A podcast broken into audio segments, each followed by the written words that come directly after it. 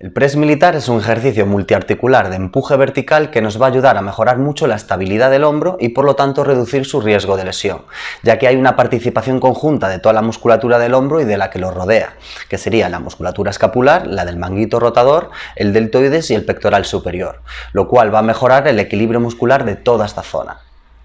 Además hay una gran implicación del tríceps y de la musculatura del core y de las piernas si realizamos el ejercicio de pie.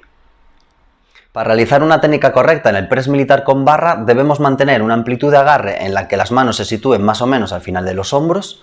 La barra tiene que apoyarse en el pectoral superior o en los deltoides en cada una de las repeticiones para no cansarnos en exceso. La barra tiene que situarse en el, talón de la, en el talón de la mano y no en la palma para que la muñeca pueda mantenerse neutra y que ésta no se lesione. La muñeca y el codo tienen que mantenerse alineados. El codo tiene que situarse ligeramente por, por delante de la muñeca. Los, pies se mantienen más o menos alineados con los hombros. La cadera tiene que mantenerse neutra con el glúteo y el abdomen bien apretados para que el lumbar no sufra tensiones excesivas. Y la barra tiene que subir muy pegadita a la cabeza y en el momento de superarla debemos llevarla hacia atrás para que la barra quede justo encima de los hombros. Si realizáramos el ejercicio con mancuernas en vez de con barra, en vez de realizar un agarre prono, realizaríamos un agarre neutro. Eh, por el resto sería prácticamente igual.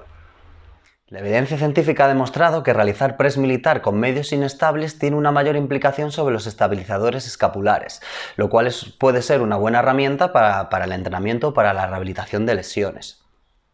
En el artículo tenéis analizados los ejercicios que más implicación tienen sobre las diferentes porciones del deltoides, la anterior, la medial y la posterior, los cuales pueden ser un buen complemento para vuestro entrenamiento de hombro, pero sin duda el press militar debería estar en todas vuestras rutinas.